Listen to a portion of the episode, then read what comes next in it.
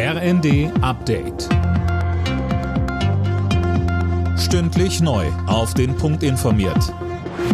Ich bin Silas Quiring. Guten Tag.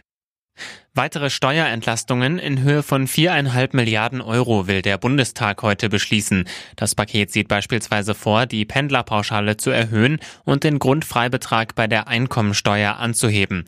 Außerdem wird über ein Gesetz zum schnelleren Ausbau von erneuerbaren Energien beraten, um schnell unabhängig von Gas, Öl und Kohle aus Russland zu werden. Wirtschaftsminister Habeck sagte im Bundestag, es ist eine fundamentale Neuausrichtung des gesamten Energiesektors auf Treibhausneutralität und auch die ist dringend geboten bei allem, was uns in Europa und in Deutschland im Moment mit Blick auf die russischen Lieferungen bedrückt.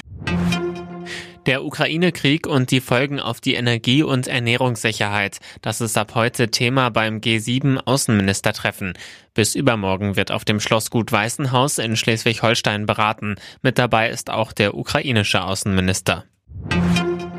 Russland reagiert auf die Sanktionen des Westens und verhängt jetzt selbst Strafmaßnahmen gegen mehrere westliche Energiefirmen. Laura Mikus berichtet. Auf einer vom Kreml veröffentlichten Liste stehen 31 Energiefirmen in der EU, den USA und Singapur. Darunter auch eine ganze Reihe von Unternehmen von Gazprom Germania. Vorgesehen ist durch die Sanktionen unter anderem ein Verbot von Transaktionen und Schiffe, die mit den betroffenen Unternehmen in Verbindung stehen, sollen nicht mehr in russische Häfen einlaufen dürfen. Für knapp 18 Millionen Euro hat der größte jemals versteigerte weiße Diamant den Besitzer gewechselt. Damit hat der Edelstein bei der Auktion in Genf aber noch nicht mal den erhofften Preis erzielt. Im Vorfeld war er auf bis zu 28 Millionen Euro geschätzt worden. Alle Nachrichten auf rnd.de